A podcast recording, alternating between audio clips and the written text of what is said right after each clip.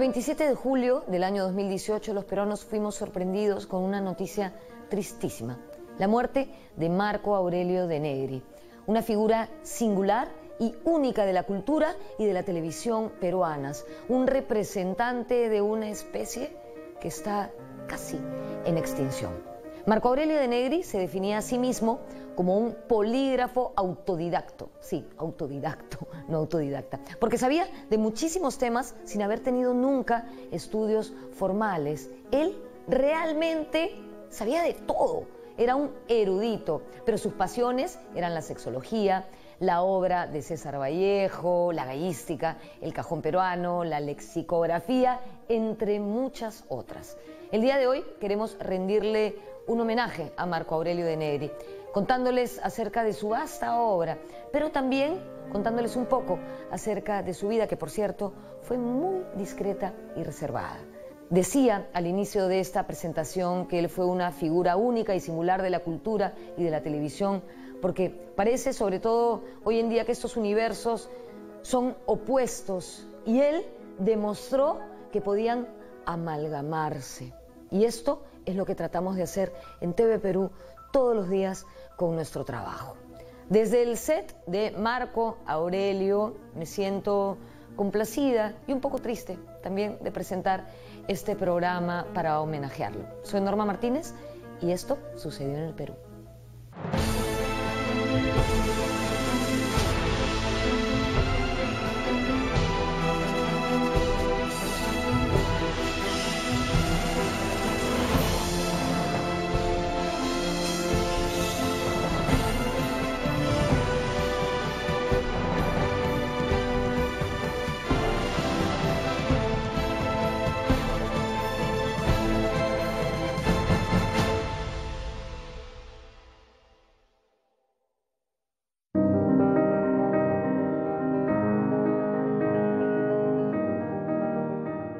Este hombre tan feo, tan feo, tan feo que te provoca mirar, ¿no? Que, ya, que, su potencia, su vigor, su, atractivo estaba en su intelecto, ¿no? en su cerebro. Dijo textualmente la hija de Darwin lo siguiente, el hombre no desciende del mono, como asevera mi padre, sino al contrario, lo más probable es que el hombre tienda a ser mono en un futuro más o menos próximo. El sentido de la civilización es ese, hacer del hombre un mono.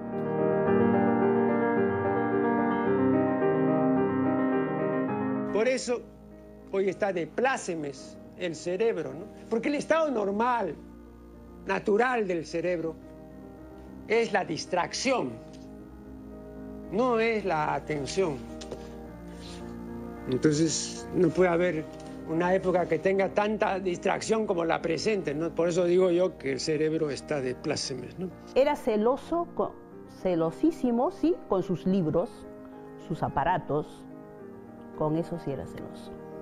Y su propia casa, ¿no? Que no dejaba entrar a nadie. Yo sé que ahorita arriba me está diciendo, ¿qué estás haciendo, Rosa? El hombre es un miembro del reino animal del filum de los cordados, del subfilum de los vertebrados, de la clase de los mamíferos, de la subclase de los euterios, del grupo de los placentarios, del orden de los primates, del suborden de los pitecoides, del infraorden de los catarrinos, de la familia de los hominoides, de la subfamilia de los homínidos, del género homo y de la especie estúpidos. Me parece genial. Creo que es una de las mejores cosas que usted ha escrito. Y se le recuerda mucho y Ojalá haya alguien en la televisión, nunca se le va a reemplazar, nunca. Es irreemplazable, es un, es un ícono, ¿no?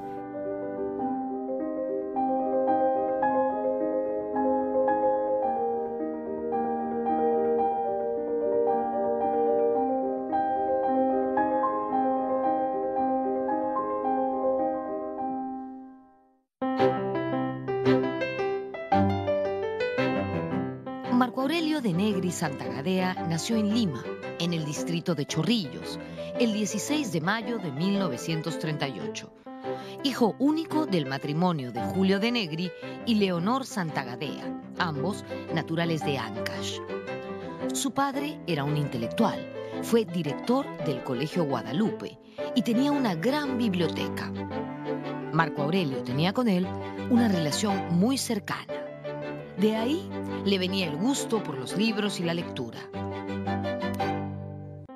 El papá de Marco Aurelio era muy amigo de eh, Jorge Basadre, íntimo, y lo invitaban a bailar a la casa, ponían música. Jorge Basadre eh, con las, menciona a Julio y a sus hermanas en dos de sus libros, menciona a la familia de Neri como una familia muy culta, donde las mujeres cultas era, eh, llamaban la atención porque era una época en donde las mujeres no, no, se preparaban. La hermana del papá de Marco Aurelio le llevaba el diario New York Times todos los domingos a Jorge Basadre para que él lo leyera y se quedaban conversando todos los domingos en la mañana. La madre de Marco Aurelio, la señora Leonor Santagadea, era profesora. A, mi madre en general no le gustaban mis conferencias por los temas, ¿no es cierto? Entonces este, ella, no, no, está de acuerdo, tenía una educación antigua, maneras de ver y obrar distintas de las mías, ¿no? Entonces yo entiendo perfectamente eso y todo. Pero yo siempre dije, ¿no? mi madre siempre estaba en primera fila en mis conferencias. Estoy hablando de fines de la década de 60, en un ciclo de conferencias, varios, más de un ciclo de conferencias en Cultura y Libertad, una galería que dirigía Jorge Luis Recabarre. Bueno, y como yo comentaba con mi padre, que en eso sí se compenetraba con mi punto de vista, yo, hago, caso omiso de esa presencia, ¿no? porque si yo estuviese pendiente de lo que va a pensar mi madre, lo que va a decir, entonces no podría decir. Pues, ¿no? Entonces yo ponía ese momento entre paréntesis a mi madre, con todo el respeto que me merecí, pero no, entonces para mí no existía.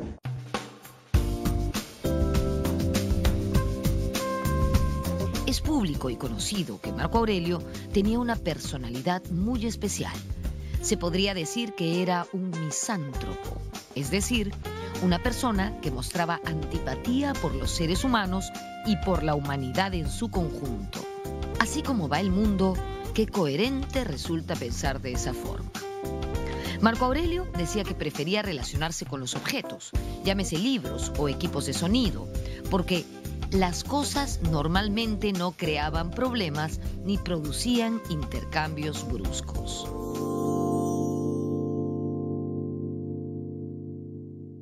Con toda humanidad y con todo cariño veía que ah, Marco Aurelio estaba marcado por una forma especial, personal, de relacionarse y que eso venía del apego. O sea, cómo te enseñó tu madre a relacionarte con ese otro con ese otro tan fundamental, porque ese otro es el, el otro primario, el otro, la primera versión que tienes tú de cómo soy querido y cómo puedo querer. De modo que ahí Marco Aurelio aprendió a ser muy sintético y muy alejado de ese contacto. Ha sido un bebé y un niño que se le enseñó o aprendió a autoabastecerse, ¿no? que esa es una característica de las personas, claro, con ciertas capacidades especiales de hacer ese autoabastecimiento por su inteligencia, por su forma de resolver, resiliencia se llama ese, esa forma de sacar de una disfunción, de un defecto, ¿no? una salida productiva, una salida saludable. A mi juicio, y a juicio de eminentes pensadores, eh, la mayor parte de la gente es insignificante, ¿no? Muy pocas personas tienen significancia. Entonces, que el amor sea en estas personas, en las más no insignificantes, ello se debe a que el amor es pues como son esas personas, insignificantes. Entonces no se va a pedir pues un gran amor a alguien pues que se caracteriza por su insignificancia ¿no? espiritual, su, escasísima personalidad, ¿no? su casi ausencia de méritos, etcétera, ¿no?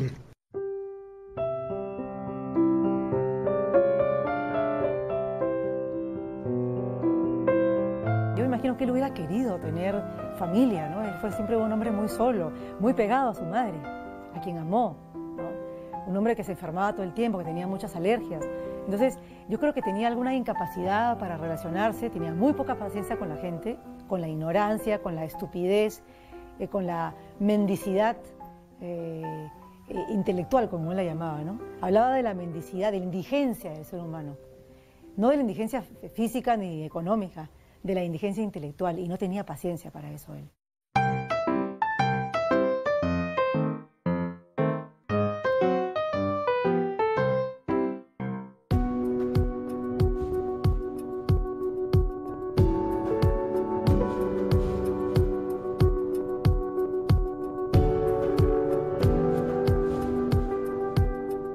Cuatro años hasta el fin de sus días, Marco Aurelio de Negri vivió en Santa Beatriz, en una casa ubicada aquí, en el Parque Hernán Velarde, muy cerca al Estadio Nacional, un verdadero oasis en medio de esta bulliciosa ciudad, un lugar muy especial. Desde niño se caracterizó por su afición a la lectura. Seguramente él se dedicaba a esto mientras los otros niños se dedicaban a jugar trompo. Pero no crean que él pasó toda su infancia metido en su casa leyendo. No, no. Él solía viajar a Monterrey, en Huaraz, tierra de su madre, donde su familia tenía una casa. También era un sitio donde habían, me parece, unos baños termales. Allí cultivó algunas amistades.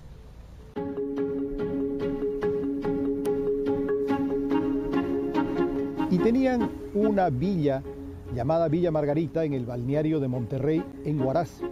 De manera que él eh, todos los años estaba por allá y hizo muy buenas amistades con los chicos de su generación de ese entonces. Siempre guardó en el corazón y en el alma probablemente los recuerdos de su paso por Huaraz. A tal punto que los últimos días, aun cuando estaba hospitalizado, me comentaba y me preguntaba por las familias de Huaraz.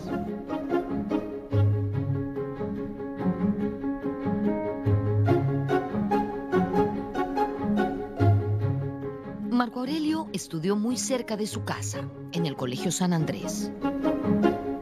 Desde los seis años ya se encerraba en su cuarto a leer. Entonces él siempre ha sido rebuscaba, agarraba cualquier libro o le pedía, porque la tía Carolina venía muy seguido a visitarlo cuando era niño. Entonces la tía Carolina le, siempre le leía sus, porque ella era poetisa, creo, le gustaba leer poemas. La tía Carolina, una de las hermanas de su padre, fue una persona muy especial en la vida de Marco Aurelio. Carolina era muy intelectual este, ella le enseñó eh, a la poesía, le contaba cuentos y él la admiraba porque Carolina era una persona que vivía feliz de la vida y Marco Aurelio, que a pesar de que él tenía esta personalidad hosca, seco, que más bien parecía vivir criticando eh, la sociedad, sin embargo, eh, se deslumbraba frente a esta tía a la cual tú le preguntabas cómo estás y te decía felicísima de la vida a pesar que era una persona que vivía modestamente, con pocos recursos. La tía Carolina falleció en 1990 y en el año 2000 Marco Aurelio escribió el prólogo de un libro con su poesía. En ese prólogo, él deja de lado su austeridad sentimental para dedicarle unas bellas palabras a su querida tía. Tía Carolina, Tú has sido mi hada madrina y por tu alegría tan firme y constante has logrado convencerme de que, efectivamente, de vez en cuando, este mundo trueca sus lágrimas por risas y contento.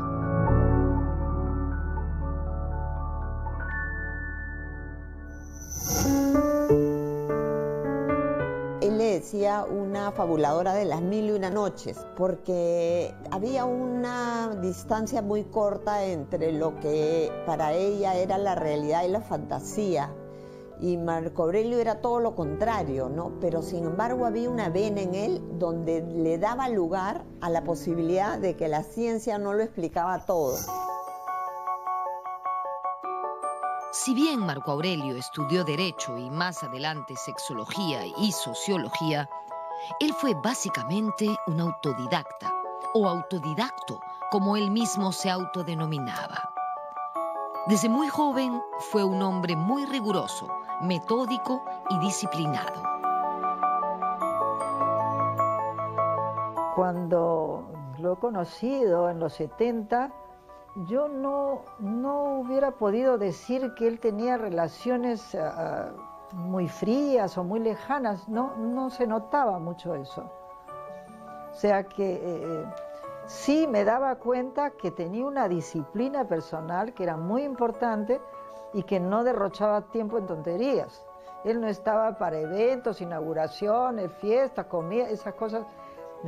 no estaba, pero yo lo encontraba eso como parte de su disciplina, porque como él era un autodidacta, para mí eh, realmente era interesantísimo ver que alguien pueda manejar así tanto su formación, con esa seriedad, con esa pulcritud. Yo publiqué un ensayo sobre el exceso masturbatorio y llegué a la conclusión de que pagaba algo así como 10 millones de soles a quien me definiera lo que es un exceso. Creo que es eh, eh, absolutamente difícil definir el exceso en el terreno del sexo.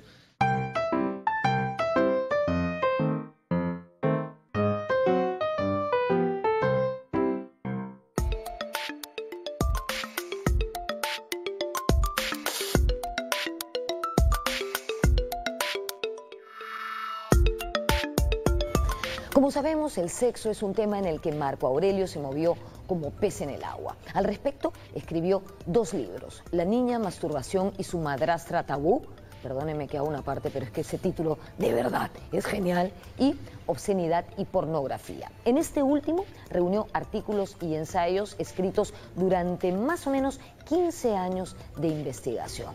Él habló de sexo muy pronto en la televisión, incluso en los años 60 apareció en un programa donde se refirió al preservativo, al condón. Y las voces de protesta se alzaron de inmediato, sobre todo de los sectores más conservadores. ¿Cómo es posible que se hable del preservativo en televisión? Recordemos que nuestra sociedad siempre ha sido un poco pacata y hasta ahora creo yo que no está del todo lista para un perfil como el de Marco Aurelio, clarísimo e irreverente.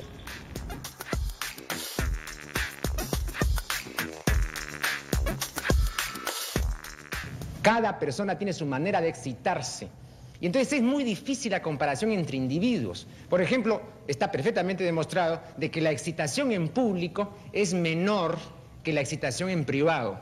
Si yo me reúno con cuatro compadres en el garaje en mi casa y paso una peliculita pornográfica, ¿no? los niveles de excitación van a subir. Pero si yo voy y veo en el cine una película pornográfica con 800 compadres, baja.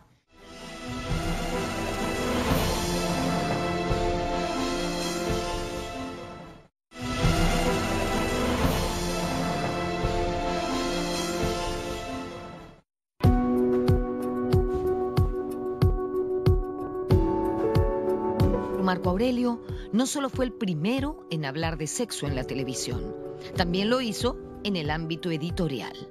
En 1972 dirigió la revista de cultura sexual Fascinum.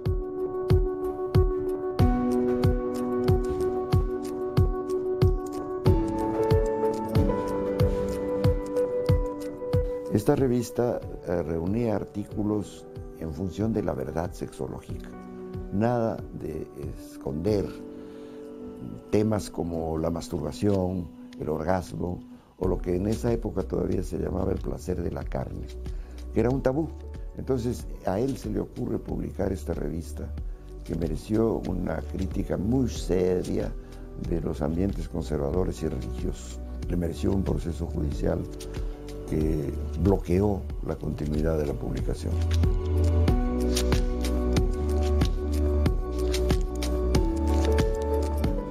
Luego se han ideado, y quiero ser muy rápido, eh, una serie de métodos para medir la excitación. El primero que se desarrolló muy bien es el de la falografía y se pensó al principio que con los falogramas, o sea, con un aparatito que se coloca, eh, alrededor del pene, que es una venda con un dispositivo de registro, para medir las variaciones volumétricas del pene, entonces se pensó de que con eso no había problema porque lógicamente ¿no? el pene es erecta o no es erecta, ¿no es cierto? Y el aparatito pues ahí eh, señala si es erecta o no es erecta. Entonces te mando una película pornográfica, ¿no es cierto? Y entonces te digo, ¿y qué te parece? Una orgía, por ejemplo, espectacular. Entonces, me parece muy excitante y entonces el falograma pues indicaba pene erecto, ¿no es cierto? A otro una película que van así, ¿qué te parece la escena? Bueno, nada. Y efectivamente, peneflácido. Y venir un hombre como Marco Aurelio y publicar artículos en donde se hablaba de la benevolencia, de, la, de lo útil que era la masturbación si se hacía bien. Y que decía además que el término implica maltrato de los genitales con la mano, que no había que masturbarse, sino autoerotizarse.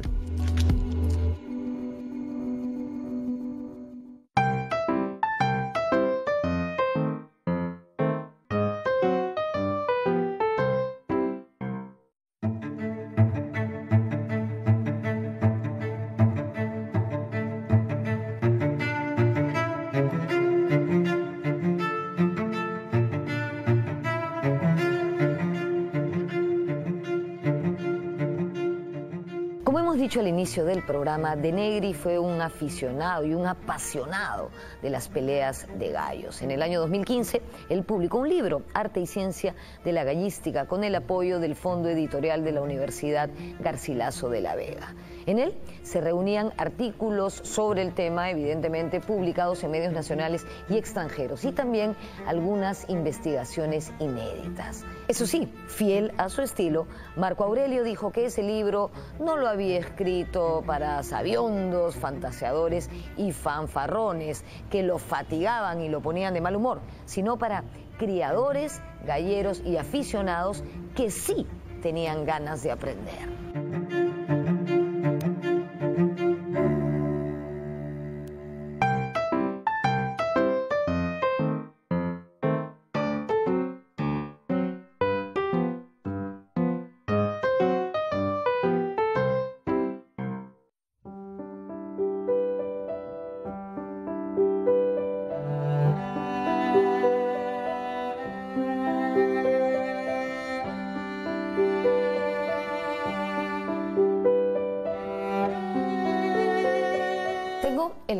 Privilegio de estar en la casa de Marco Aurelio de Negri. Y digo que este privilegio es enorme porque él fue un hombre muy privado, ¿no? Y no le gustaba que nadie estuviera aquí. Este era su refugio. Hemos venido aquí para contarles que además de todas las cosas que él era, era también audiófilo, es decir, de esas personas que sienten un gran placer al escuchar música de manera eh, fidedigna, con altísima fidelidad. Por eso quizás también era un coleccionista de aparatos de reproducción, como podemos ver aquí. Y estos son solo una parte de los muchos que hay en la casa. Para él, pues, escuchar música con esos audífonos del teléfono o en la computadora era una aberración, pues, y yo creo que tenía muchísima razón. También se sentía solitario en este placer porque ya casi no quedan audiófilos en el Perú porque tal vez ya la gente no quiere tener grandes aparatos en sus casas.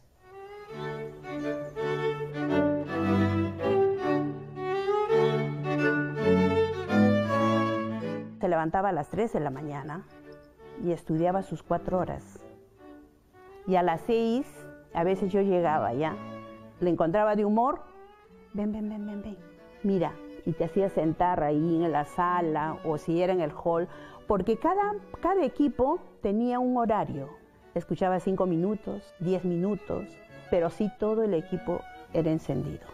Y escuchaba su Eva y su, uh, muy fanático por, la, por el cajón, por la guitarra, pero la música que era antigua. La moderna no mucho, la antigua.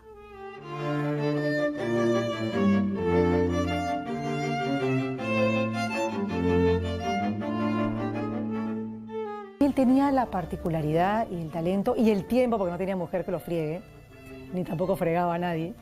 Tenía, eh, él estaba solo en su cuarto, en su casa, ¿no? en su casa que estaba repleta de libros, eh, de discos, porque tenía equipos de audio increíbles, porque vaya que le gustaba, igual que le gustaba la fidelidad de la palabra, le gustaba la fidelidad del sonido. Yo creo que le, gustaba lo, que era bueno, lo que estaba bien hecho, el sexo bien hecho, eh, los gallos bien peleados, la pintura bien, bien hecha, eh, las frases bien logradas.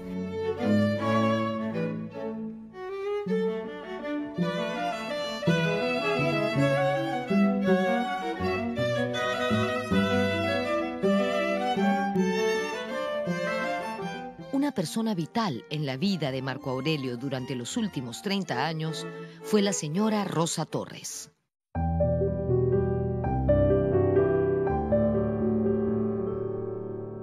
Mira, yo vengo a cuidar a la mamá. Después de cinco años falleció la mamá, entonces ya pues prácticamente dije, ya acá se terminó mi trabajo, ¿no? Entonces le dije, doctor, hasta acá nomás era lo mío, yo me retiro. No, me dijo, no, Rosa. Tú eres una mujer muy buena, me dijo, y ahora te toca cuidarme. Pero usted es más grande que yo, ¿cómo me lo, lo voy a criar, no? Pero así, así, entre bromas y bromas, me quedé era no solo su ama de llaves, sino su asistenta en temas de economía, era quien lo acompañaba a sus entrevistas en Canal 7 o a sus conferencias, en fin, velaba hasta el sueño de Marco Aurelio.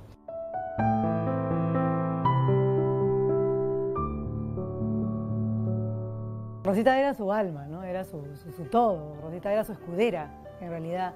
Rosita era su pie a tierra, Rosita era la que... Eh, creo que le pagaba la luz, el teléfono, la que le conectaba el teléfono porque él desconectaba el teléfono en su casa. Entonces, cuando alguien quería llamar a Marco Aurelio, llamaba primero a Rosa, al teléfono celular. Le decía, Rosita, quiero hablar con Marco Aurelio.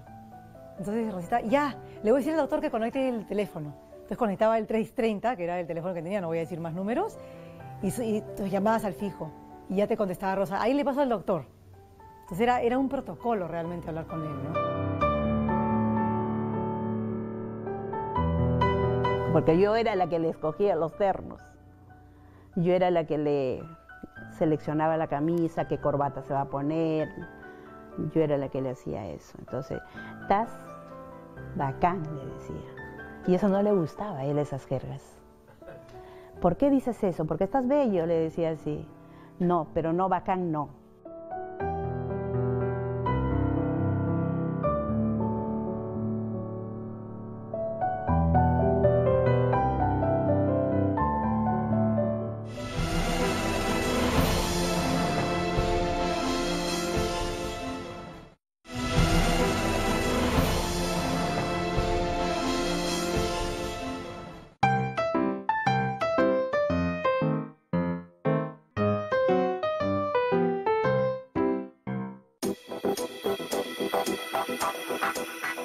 Trayectoria de Marco Aurelio de Negri en la televisión se prolongó por casi 50 años, aunque de manera interrumpida.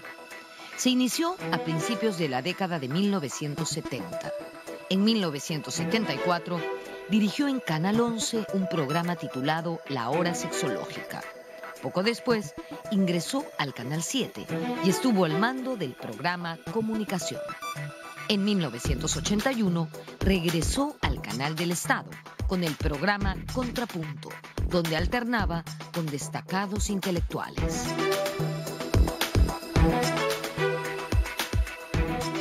Doctor Seguín, ¿usted cree que en Lima en este momento hay películas pornográficas? Yo creo que está lleno de películas pornográficas. ¿Podría usted referir algunos títulos para orientación de la gente y poder comprender su concepto de pornografía? No digo por qué, mencione usted. Debo decirle que los títulos mismos están mostrando ya el espíritu de la película. Confesiones de cinco colegialas depravadas o algo así. y eso fue lo que hizo que él fuera tan venerado y tan escuchado y tan, tan visto en la televisión peruana durante tantos años, ¿no? Porque no tenemos muchas personas que hablen sin filtro sobre el pene, la vagina, la inserción anal, este, ciertos temas pues que todo el mundo sabe que existen, pero nadie los habla, ¿no? Sobre la cojudez de la televisión peruana, ¿no? sobre estos programas que son tan vacíos. Hace muchísimos años vengo luchando en pro del esclarecimiento sexual y quiero esparcir cultura sexual. Alguna vez me han preguntado qué eh, significa Marco Aurelio Negri en la cultura peruana. Yo he dicho, si algo significa, yo lo podría frasear de esta manera, es una persona que en este país ha hecho algunas cosas por primera vez. Ejemplo, en el año 74, en el Canal 11, yo tuve un programa que se llamaba La Hora Sexológica, que se pasaba a las 9 de la noche. Ese programa duró apenas tres meses.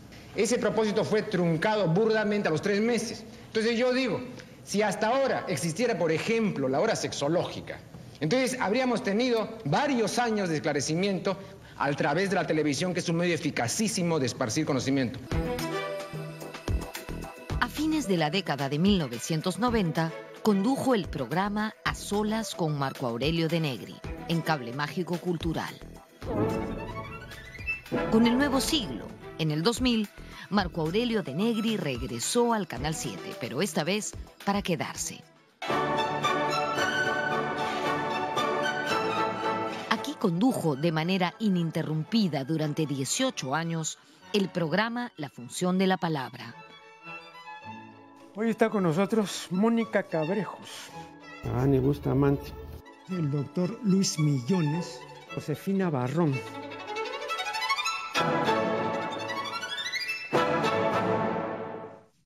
La monogamia supone algo que es absolutamente erróneo, a saber, que una sola persona, un hombre, una mujer, otro hombre, otra mujer, eh, puede satisfacer todos mis anhelos, mis ansias, mis apetencias, puede darme gusto en todo, puede entenderme cabal, etc. Eso es absurdo porque esa persona no existe, ni tampoco yo soy esa persona para satisfacer al otro. Entonces, para comenzar la monogamia en ese sentido es absurda, ¿no? No, que no existe esa otra persona única.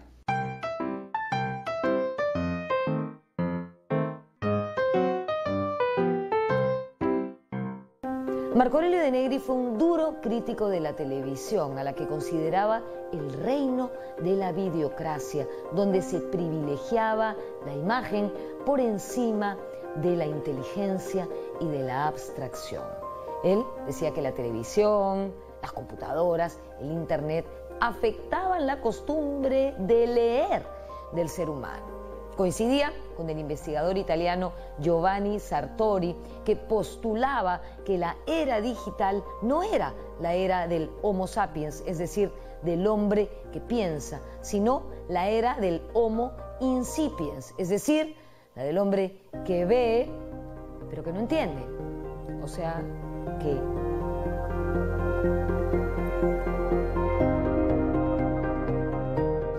Yo he sostenido en más de un artículo ¿no? que con la sociedad informática y con la era digital advienen cuatro ismos, ¿no? que son los cuatro, son peligrosísimos. ¿no?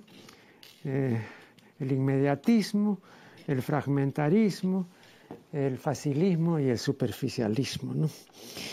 Eh, entonces ahora hay toda una delegación de capacidades y de facultades que ya no hay que hacer porque están los aparatos y los adminículos que hacen lo que ya la gente no quiere hacer o que ya no puede hacer o que no quiere aprender a hacer, etc.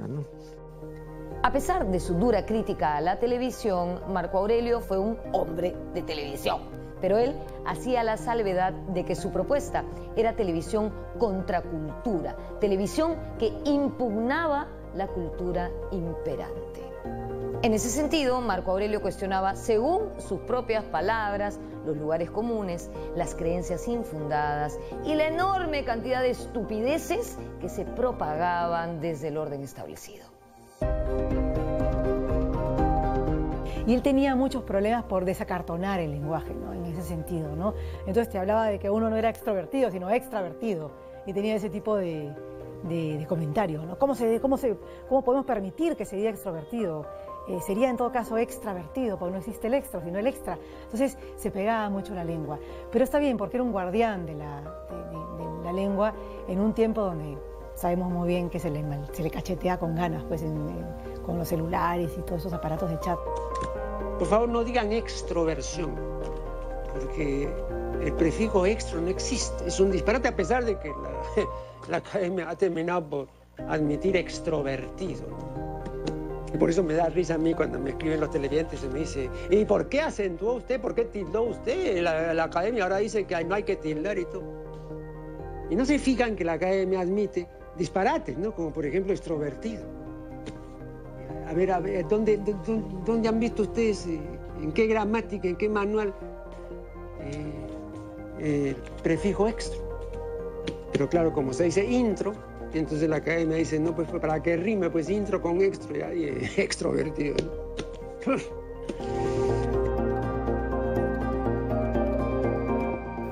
el modelo conyugal basado en la complementariedad asimétrica sigue vigente. Y la institución matrimonial no solo se valora, sino que se sobrevalora. ¿No? Yo te pregunto con toda sinceridad, ¿cómo es posible esta sobrevaloración siendo como es el matrimonio una institución eh, disfuncional por haber pretendido combinar el amor, el sexo y la conyugalidad, tres cosas que normalmente son incombinables. Bueno, es la, es, la familia, ¿no? Es lo que no, la familia es otra. No, no, eh, este, este matrimonio monogámico con celos y con antecedencia romántica y con un enamoramiento así pertinaz y loco, y a eso me refiero este cuadro, ¿no? Eh, que desemboca, bueno, luego ya, pues, eh, lo que todos conocemos, pero ha fracasado.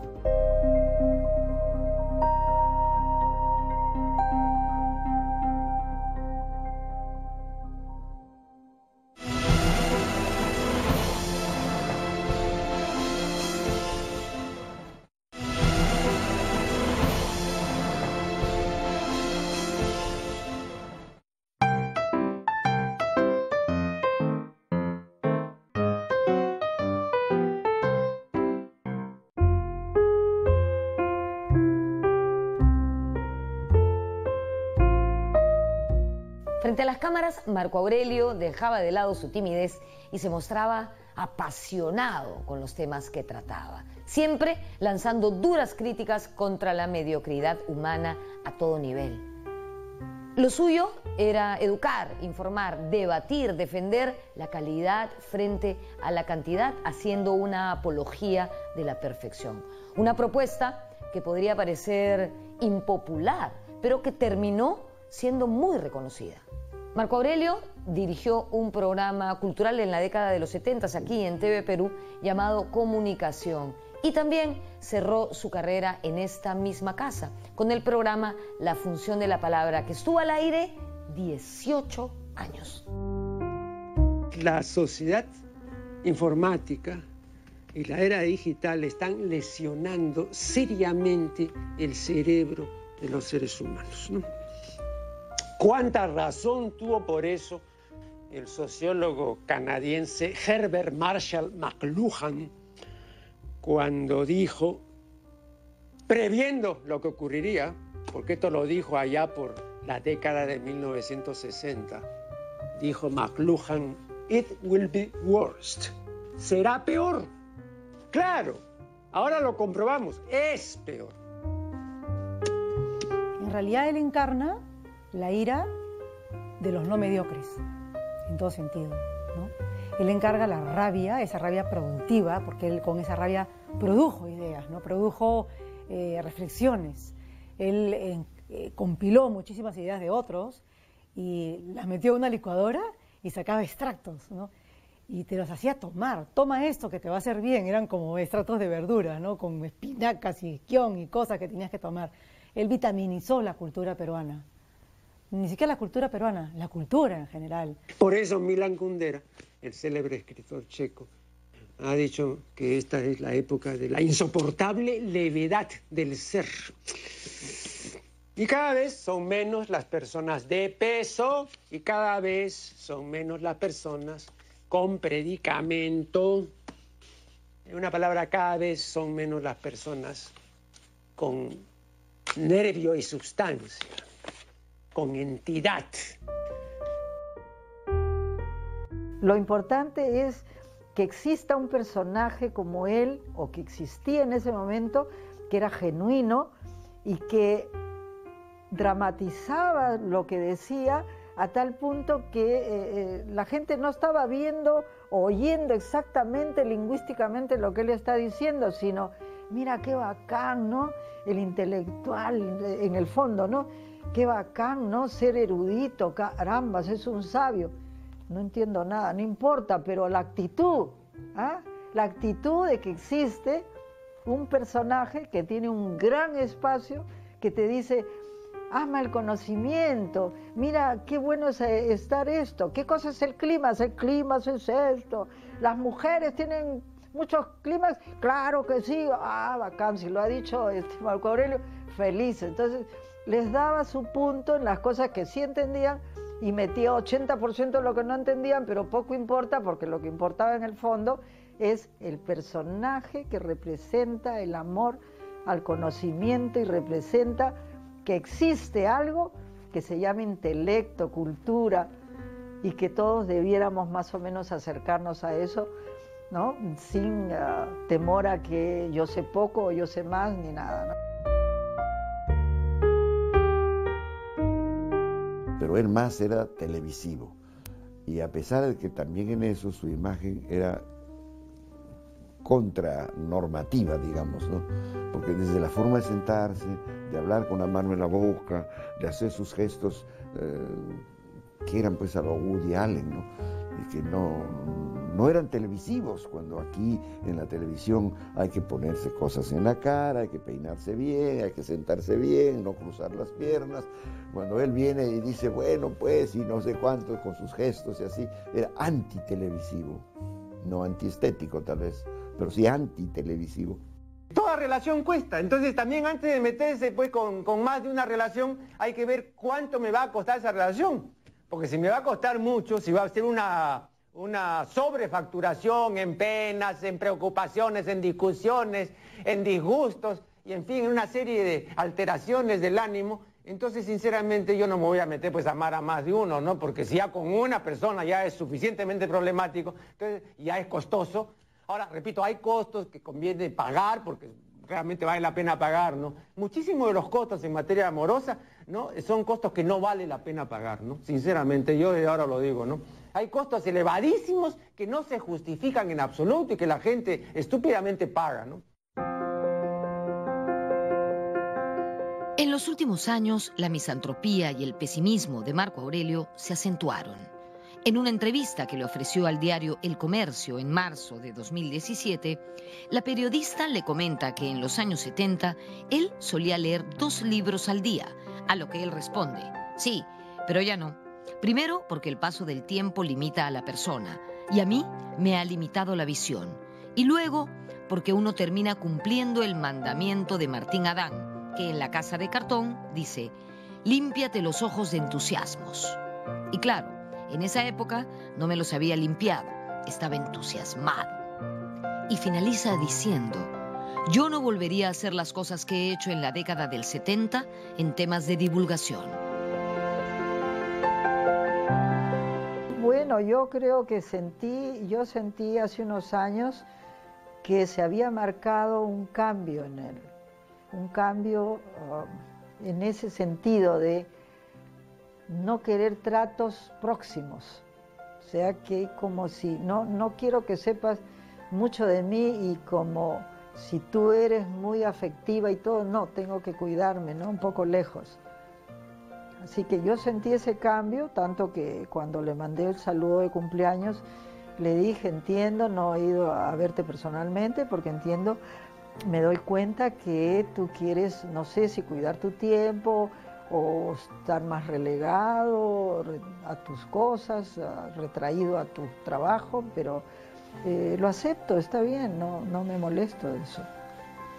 Así que eh, cambió, cambió y creo que ese cambio eh, no me molesta, hasta lo llego a entender.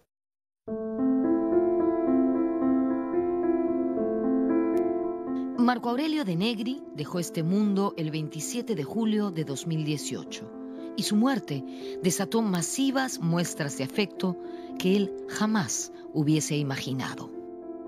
Me ha llamado muchísimo la atención ver la cantidad de, información en las redes, comentarios, el, el entierro tan lleno de gente. Realmente eso me ha llenado de alegría porque es un tío mío eh, eh, al cual yo admiraba y quería mucho, pero me llena de alegría ver que haya tanta gente que compartía este amor por él, ¿no? Yo de él aprendí mucho y el, el diploma más grande y más hermoso que él me dejó es que el día del sepelio ver colas de jóvenes llorando, besándome la mano, diciéndome gracias señora por cuidarlo. El último mensaje que él dejó, Rosa me dijo, que lea la juventud, porque esa, esa prótesis que tienen ahora la juventud de, de la celular, de la computadora, no es válido, me dijo. Ya no hay acá porque ya no investigamos. Ahora ven, quieren encontrar a papá, computadora. Ah, ya, pero no piensan. Por eso nos estamos embruteciendo, Rosa. Eso es lo que me decía. Marco Aurelio de Negri parecía saberlo todo. Y esa sabiduría, ese conocimiento tan cabal de las cosas, no le dejaba más opción que el pesimismo. A él le gustaba citar al paleontólogo Richard Leakey, que decía que quizá la especie humana no sea más que un espantoso error biológico. También al filósofo Jean-Paul Sartre. Tal vez podemos curarnos de una neurosis, pero no podemos curarnos de nosotros mismos. Rindámosle un homenaje a Marco Aurelio. Curémonos. Todavía estamos a tiempo.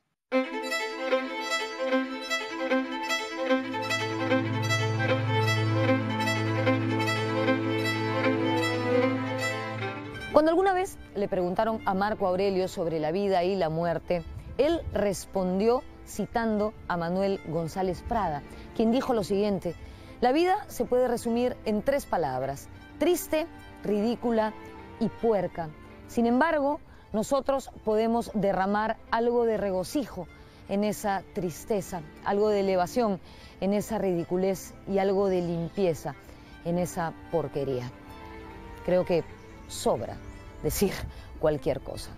Es cierto que el vacío que ha dejado Marco Aurelio en nuestra cultura y en nuestra televisión va a ser muy difícil de llenar y de hecho no distinguimos a nadie que le siga los pasos. Si tienen alguna idea, por favor, compártanla con nosotros. Nos vemos en la próxima.